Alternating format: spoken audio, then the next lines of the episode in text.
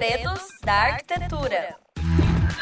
Olá, sejam bem-vindos a mais uma edição do programa Segredos da Arquitetura.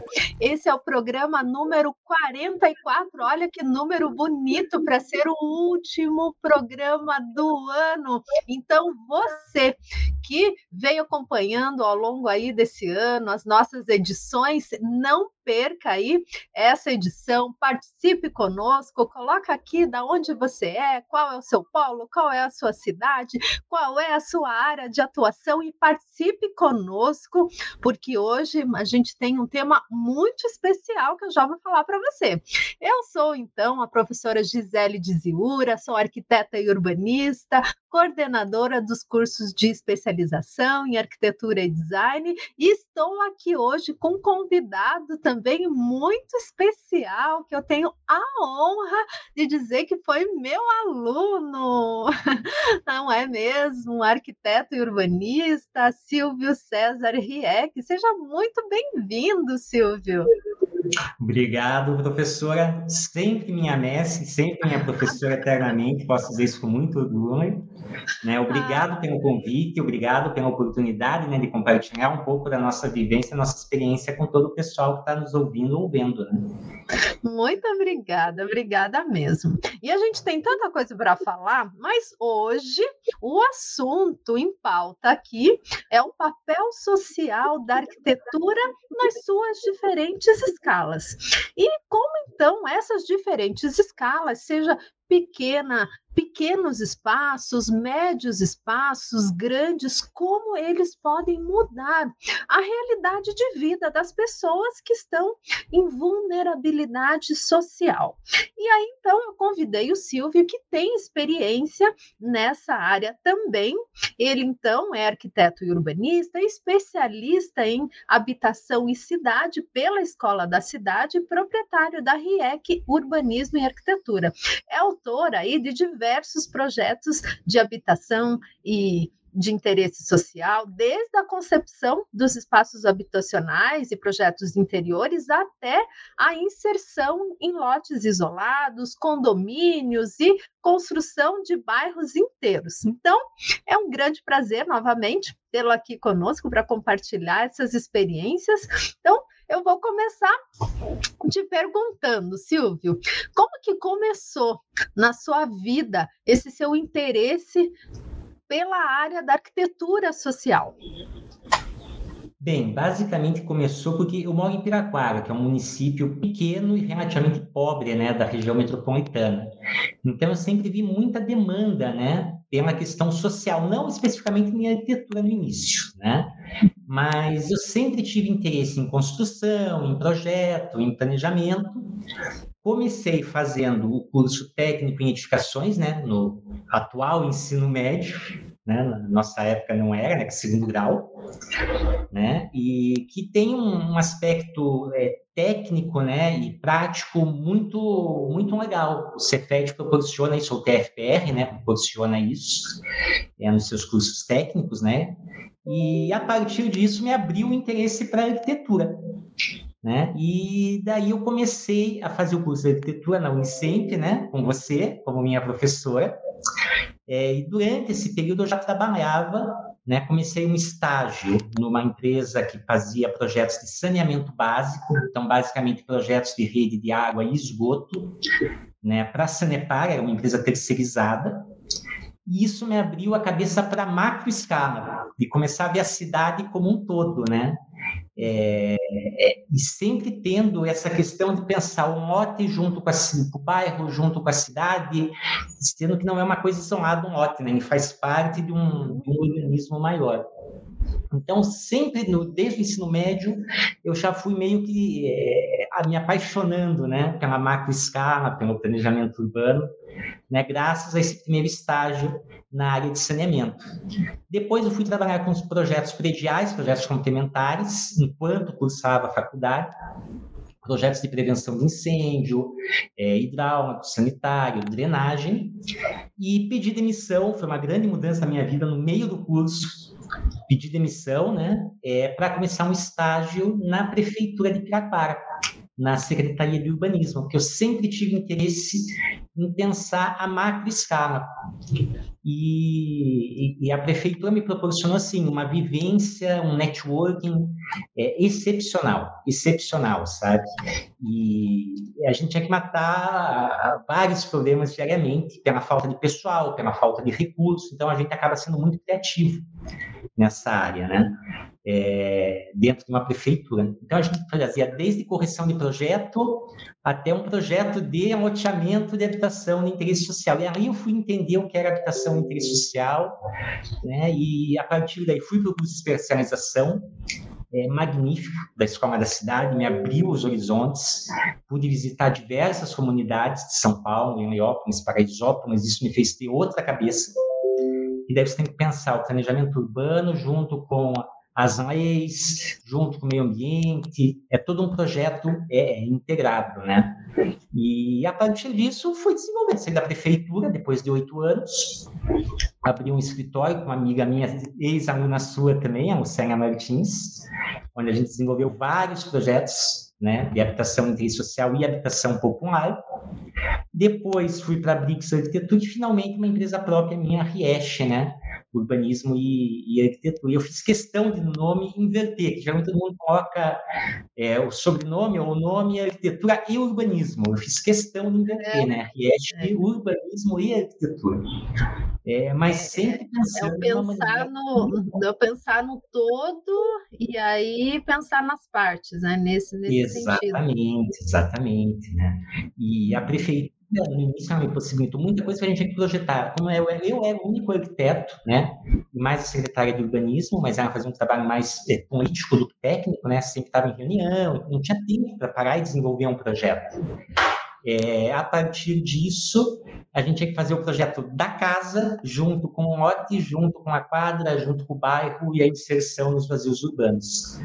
E com as regras né, do programa Minha Casa Minha Vida, regras de acessibilidade, eram projetos é, bem complexos, por mais que seja uma casa pequena, uma pequena área, 36 a 40 metros, né? A gente discutia a questão de centímetro em parede para conseguir fechar o projeto, uhum. por exemplo. É. E você, então, é... e, né, e, nisso tudo, você envolve muita questão é, de sensibilidade. Né? Eu enxergo que isso precisa ter uma sensibilidade muito grande para trabalhar com o lado social da arquitetura no lado social.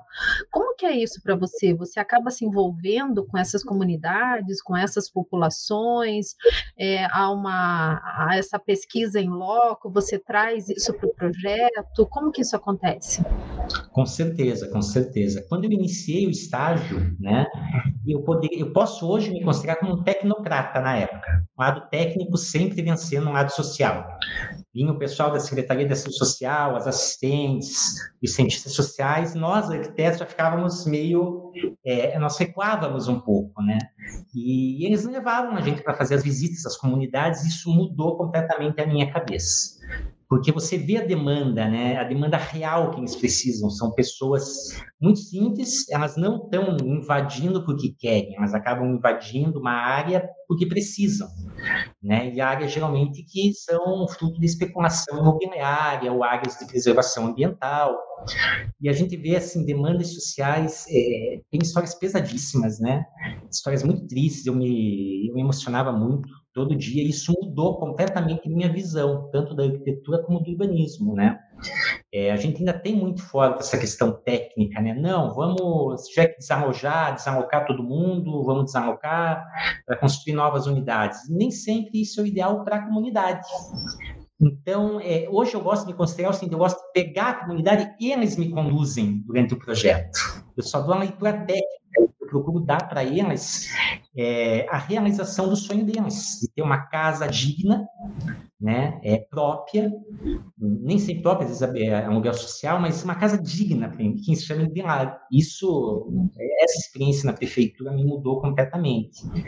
E a própria essa especialização né, em São Paulo, com as visitas nas comunidades de Heliópolis e Paraisópolis, principalmente, que nós estávamos muito focados em Curitiba. é, a gente via outra, outra questão social, questão de criminalidade, questão de é, tráfico, principalmente, né? E que violência, que mexeu muito, muito, muito com, com nós da turma. Isso me acabou mudando totalmente novamente. Né? Que a gente não pode pensar só na questão técnica, só na questão social, tem que pensar na questão econômica também. Tem que pensar, se o Estado não está no local, outra pessoa estará né? Geralmente as facções criminosas. Então, o Estado tem que prover atividade econômica nesses casos, ou incentivar né, a atividade econômica, para que as pessoas tenham a, possam ter a oportunidade de, de ter acesso a, aos produtos, né? A, ao nosso sistema capitalista, basicamente. Né? E tudo isso é pensado num conjunto de planejamento que compõe um plano de ações, né? seja envolvendo a questão ambiental, social, econômica, financeira, e isso é apresentado para a comunidade? No início não é apresentado. Os primeiros projetos que eu participei, a gente ainda tinha essa visão mais antiga. Nós fazemos uma apresentação técnica, nós considerávamos alguns aspectos sociais, principalmente os aspectos ambientais, né? Os aspectos ambientais acabavam condicionando o nosso projeto geralmente, mas durante é, a minha experiência profissional, eu fui desenvolvendo outra metodologia, né? Trazendo a comunidade para a gente, fazendo audiências públicas, fazendo reuniões, né? É, brainstorm, é, conversando com o pessoal, entendendo onde cada um quer morar, qual que é a conexão entre as pessoas, nem sempre são familiares, mas eles são amigos, um cuida do filho do outro, ou a pessoa trabalha. Então, a gente, a partir disso, eu, eu desenvolvo meus projetos a partir do social, depois junto com o ambiental, e daí vem o projeto urbanístico, então o tripé, basicamente, do mundo, mas com o social tendo maior importância possível nesse caso, né? Principalmente para manter as conexões que a comunidade já tem entre si. Né? É, às vezes a pessoa cuida da, do filho de alguém, ou aquela pessoa que não está trabalhando, ela acaba sendo uma babá. Né? É, por exemplo, uma deficiência do Minha Casa Minha Vida e não permite financiar unidades comerciais né, dentro de empreendimentos de habitação intersocial. É, nas comunidades que nós relocamos, a gente tem a cabeleireira, a gente tem a manicure, a gente tem o barbeiro, e a gente não podia, no projeto, colocar, por exemplo, uma sala de atendimento ao público para essas pessoas. Né? Então, aí o técnico já limitou o social. É, em São Paulo, algumas experiências que eu vivenciei, por exemplo, a gente tirava do financiamento, fazia com recursos próprios, uma unidade comercial, o pavimento térreo, por exemplo, ter a questão da, da cidade mais viva, né? A gente andando na cidade, vivendo a cidade e prover também é, a, o próprio sustento, né? Dessas dessas famílias, né? Então eu gosto de pensar sempre nesse tripé, a partir disso fazer um plano de ações né? E depois do plano de ações, desenvolver efetivamente o projeto como um checklist, né? Daí vindo o aspecto financeiro e legal também. A gente tem algumas questões de principalmente propriedade do imóvel, né? Quando a gente faz uma desapropriação no poder público, às vezes a gente tem termo de posse, mas não tem a propriedade no final, porque é, o proprietário estava é, em inventário, ou questionou o valor né, de desapropriação. Isso leva anos e às vezes a pessoa tem a residência depois finalizada e não tem a matrícula do imóvel. Uhum. Né? O aspecto legal também é importantíssimo, mas eu coloco ele já no plano de metas. Né? Uhum. Sempre com uma jurídica né, orientando a gente, quando com municípios a procuradoria jurídica e a questão ambiental fortemente também servindo como condicionantes para o planejamento urbano. Né? E, e, e provavelmente. Ah, desculpa. Pode falar. Eu tinha esquecido né, da questão do desenvolvimento das unidades, né? Uhum. É, visitei uma comunidade, o projeto do Rui Otaki, né, que faleceu recentemente, os redondinhos, que são os falados, né, os famosos redondinhos. Eu acho que é em Leópolis, se não me engano. E, assim, um projeto belíssimo, fenomenal, mas a usabilidade dele, por ele ser redondo, esses móveis prontos que a gente acaba comprando em Casas Bahia, Ponto Frio, eles não cabiam dentro das unidades. Basicamente, eu ficava mal encaixado para ser redondo. As unidades seriam redondas, tinha uma distribuição meio, meio estranha. São famílias que geralmente não têm acesso a, a, a adquirir um mobiliário planejado. Então, nos nossos projetos, a gente sempre levava isso em conta. A gente tem que pensar no mobiliário padrão a norma de desempenho que saiu há alguns anos, a 15575, se não me engano, ela é bem interessante porque ela padronizou a questão de dimensão de mobiliário padrão, pelo menos. Então, a gente acaba desenvolvendo as unidades a partir do mobiliário e como tem que ser um projeto padrão, né, a gente tenta pegar o maior, é, o maior conjunto de famílias possíveis para atender a necessidade delas, né? Geralmente dois quartos, sala, cozinha, né? Estar uhum. e todas acessíveis ou passíveis de adaptação para acessibilidade, até por ser uma exigência, né, geralmente dos, dos órgãos uhum. Uhum. Então, a questão da acessibilidade, está pensando bastante também sempre. Eu eu ia te perguntar o seguinte: essa questão de adaptabilidade com relação ao projeto e à implantação. E você falou também com relação à relocação. É, nem sempre é, é, essas áreas são passíveis de ficar na mesma, na mesma área, né? Normalmente, ou é, em grande parte das vezes, é, essas é, habitações elas são relocadas. Mas a gente sabe que há uma, um grande vínculo dessas pessoas nessas áreas, né? Ou seja, um vínculo de território, um vínculo de vizinhança, um vínculo, né? As pessoas têm a sua horta ali do lado, né? E como que isso é tratado com as pessoas? Porque tecnicamente em projeto a gente sabe como faz, a né? Gente acaba resolvendo. Né? A gente acaba resolvendo, né? Mas e a questão social? né? Porque o que, que acontece? As pessoas elas sabem que elas vão ser relocadas por um local que teoricamente será melhor, elas vão ter uma casa, elas vão ter um outro local, ela, enfim. Mas como que fica essa questão social? Você que tem mais experiência nisso. Eu acho que nesse caso eu posso citar duas experiências bem distintas em Pirapara. Tá. A primeira é o conjunto habitacional Vista da Serra, que é um loteamento com lotes de, acho que são 250, 275 metros quadrados, eu não me lembro agora. E que quando eu comecei a desenvolver esse projeto, foi o primeiro projeto que eu desenvolvi. Na minha cabeça, assim, eu tenho que fazer prédio para colocar o maior número de unidades possíveis. Na minha cabeça, a primeira coisa, essa cabeça de técnico, tecnocrata, né? Nas primeiras reuniões com a Caixa Econômica que a gente teve, a Caixa falou assim, ó, aqui no Sul a gente proíbe, nesse momento, para habitação social, é, prédios. E eu fiquei assim, ao mesmo tempo bravo e curioso, né? E fui conversar com a comunidade para tentar entender um pouco isso. E aí eu vi, é o que você comentou, a família quer ter sua horta, que daí não é uma questão só de sustentabilidade, mas uma questão de sustento, né? É, muitas delas são carrinheiros, são é, catadores. Elas têm que ter um local para colocar seu carrinho. Muitas delas têm cavalo. Então, aquele projeto inicial que eu tinha pensado em prédio, jamais se adequaria a essa questão social. Né? E essas famílias, é, basicamente todas elas foram realocadas. Por quê? Elas moravam em área de, de preservação ambiental, alagava. Então alagava. Não era uma enchente muito frequente, mas elas desperdiam geladeira. Tinha um risco, né? Claro. Tinha risco, risco de doença, principalmente. Uhum. É, é, o que mais preocupava. Então elas entendiam que iam ser é, é, remocadas. E era um vazio urbano, uma espécie de um triângulo entre dois bairros, eram os dois bairros que elas já moravam. Então a gente conseguiu manter as conexões né, que já tinham. Muitos não gostaram do projeto da casa, porque ela é limitada pelo, pelo recurso, então dois quartos, sala, cozinha, e muitas delas, assim, tem cinco filhos, por exemplo, seis filhos, né, é, e elas, por mais que fossem unidades precárias, elas tinham, assim, é, é, vários é, cômodos, né, tinha uma separação bem definida, precário, mais grande, digamos assim. Uhum. 100% de relocação, a gente conseguiu manter esse tecido da cidade. É, a Caixa Econômica fez o sorteio das unidades, o que a gente conversou com a Caixa? A gente fez uma espécie de ressorteio, digamos assim.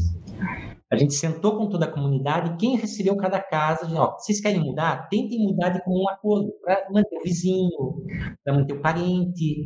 E eu acho que foi 20% a 30% do, dos contemplados eles mudaram de unidades, justamente para manter esses vínculos. O segundo projeto que eu gosto de citar, eu não desenvolvi, foi um projeto desenvolvido pela Coapar, na gestão do, do Rafael Greca, né? É, do projeto Novo Guarituba. Qual que é a situação do Novo Guarituba? Guarituba é um bairro de Piraquara, basicamente metade da população de Piraquara morando em área de ocupação irregular. Na época eram 36 mil pessoas. Não tem como remocar 36 mil pessoas. E a gente tinha grandes vazios urbanos. O que a gente decidiu fazer junto com a Coapar? Vamos desapropriar uma área para 800, 900 unidades. As mais críticas nós vamos remocar para essas unidades. As que têm um risco de enchente muito grande, as que estão mais precárias. Aqui a gente vai ter que abrir sistema viário. E nessa época eu ainda tinha essa cabeça, não, rua tem que ter 12 metros, não pode ter menos. Então ia remocar milhares de pessoas, não as 36, mas é, várias pessoas. E durante o desenvolvimento desse projeto, foi acho que esse projeto que me mudou que virou a chave social, a gente se reuniu com as famílias, a gente se reuniu com a Secretaria de Ação Social. Ué, não precisa uma rua de 12 metros, eu preciso que uma ambulância passe. Aí eu já consigo diminuir a rua para 3 metros, uhum. unidades a serem realocadas, né? Diminuiu drasticamente. E lá foi um projeto é, um pouco arriscado, diria eu, né? Foi um, um projeto da Coapar, onde as testadas das casas elas ficaram criadas para ciclovias, uma espécie de via verde. E os fundos da casa eram atingidos pelo sistema viário. Elas não entenderam muito bem isso. Então, o projeto está totalmente. É, é, não, não, tem mais a concepção original, né? Ciclovias não existem mais. É, e por isso que eu acho importantíssimo discutir o projeto com a comunidade. Você tem que fazer um projeto que eles tenham esse senso de pertencimento. Tipo, eu coloquei minha mão aqui, eu ajudei a projetar, isso foi ideia minha, isso foi ideia da minha esposa, que eles compram o projeto, né? É, digamos assim, abraçam o projeto, e daí eles ainda têm essa relação mais forte ainda, né? Isso aqui não é só uma, uma casa, não é só um prédio, isso aqui é meu lar, né? Onde eu crio meus filhos. É, Criar afetividade, né? E afetividade. E daí foi uma questão, é uma questão interessante, que assim, as unidades novas não têm essa afetividade, esse senso de pertencimento. As famílias que nós mantivemos, onde a gente conseguiu pavimentar a rua, colocar drenagem, água, esgoto, como manteve esse tecido, por mais que fossem condições mais precárias, fosse um padrão construtivo infinitamente pior, né, é, é elas amam as suas casas. Né? Elas não querem mudar de lá, e a gente daí fez um projeto de regularização fundiária, que daí não envolve um projeto de planejamento urbano, basicamente a gente fez um levantamento das unidades, né, memorial descritivo, projeto topográfico, fizemos uma série de leis, um conjunto, uma, uma, um conjunto de legislação fosse possível legalizar e dar o título de posse para essas famílias. Porque elas queriam mais do que tudo serem donas do terreno. Isso aqui é meu. É, eu paguei por isso, por exemplo, a gente cobrava uma taxa, algo nesse sentido.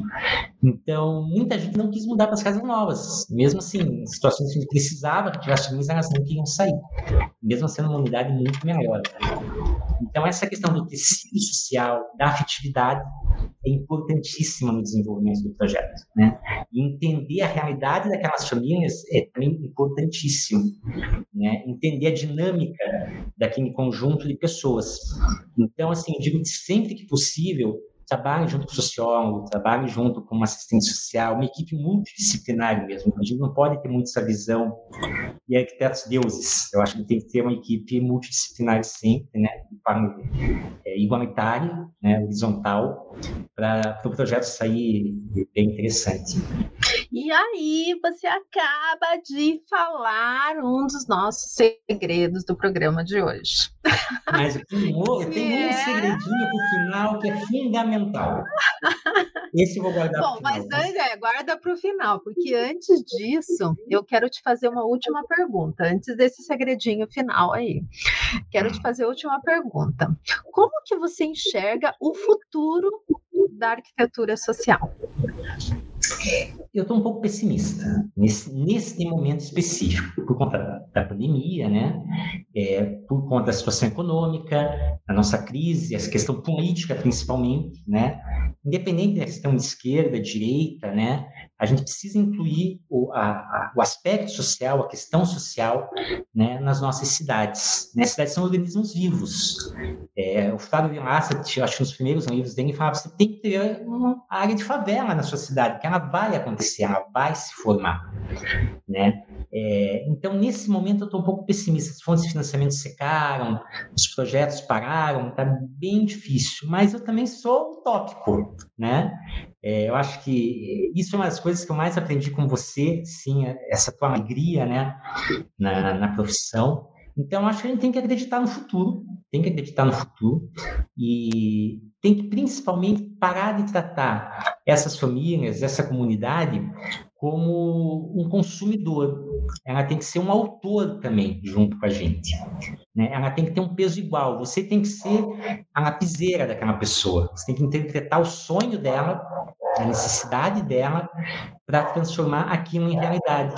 Né? Com os poucos recursos que você tem, né? e mantendo todo o vínculo social, toda a afetividade, respeitando a legislação ambiental, né? e inibindo a especulação imobiliária, que eu acho que é fundamental também. A gente tem que pensar no aspecto social da cidade. É, é fundamental isso, eu acho. Bom, então vamos lá, o nosso segredo, mais um, né? Porque você já falou tantos aí ao longo do programa. E eu queria que você falasse, então, já as suas considerações finais, que a gente está caminhando aqui para o final. Quero fazer um agradecimento especial aqui para o Washington, lá do, do Uninter de Ibitinga. Abraço para você aí, Washington, que está nos ouvindo. Obrigada pela sua participação. É, então, Silvio, eu gostaria que você colocasse aqui para nós as suas considerações finais e falasse uh, e deixasse aqui a sua mensagem com relação à, à atuação dos profissionais. Como que eles podem atuar na arquitetura social, seja com relação aos nossos alunos multidisciplinares de todas as áreas aí, que envolve também arquitetura, é, na graduação, na pós-graduação e aos profissionais que já estão aí atuando no mercado. É, a arquitetura social sempre foi predominantemente pública, né, desenvolvida pelos órgãos públicos. Graças ao CAL, a iniciativa do CAL, como a lei de assistência técnica de habitação e social, isso mudou um pouco, mas infelizmente apenas acho que 100 ou 150 municípios no Brasil aprovaram leis próprias que regulamentam a lei federal. Acho que o caminho para é, o pessoal que quer trabalhar com a agricultura social é sempre procurar a prefeitura, sempre tentar desenvolver projetos junto com a prefeitura, é, pressionar os seus representantes pela aprovação da lei de habitação e assistência técnica de habitação e interesse social, que essa lei ela permite o quê, basicamente? Ela pega recursos públicos, ou recursos do CAL, em alguns casos, e ela paga profissionais, ela paga arquitetos, remunera os arquitetos para que desenvolvam projetos de assistência técnica em habitação e interesse social. Pode ser projeto da unidade, pode ser um projeto de uma quadra, pode ser um projeto de de uma requalificação de uma via. Eu acho que a aprovação dessa lei nos municípios, a nossa pressão para que essa lei seja aprovada em todos os municípios, a garantia de recursos para essa lei, para esse dessa assistência técnica são fundamentais para desenvolver um mercado para que os profissionais possam atuar. E a nossa pressão em cima dos nossos representantes é fundamental né, é, para isso. E habitação social não é só o loteamento.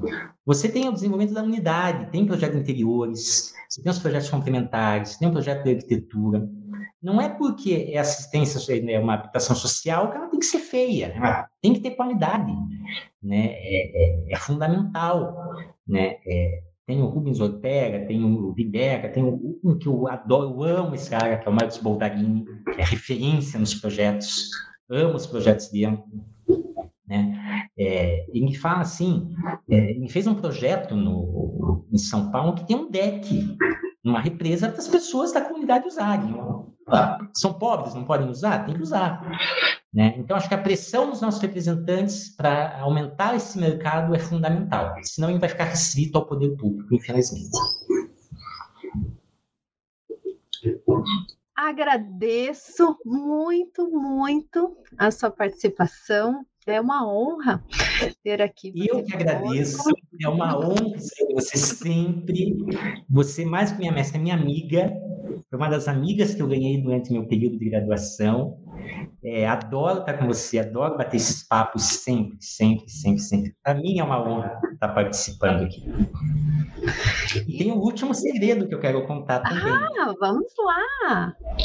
Usem o transporte público da cidade. Por exemplo, o metrô em São Paulo, quando está na superfície, sai do centro e vai para os bairros, você consegue ver a mudança do padrão construtivo, você consegue ver como a cidade é desigual. Acho que isso já é um choque para a gente.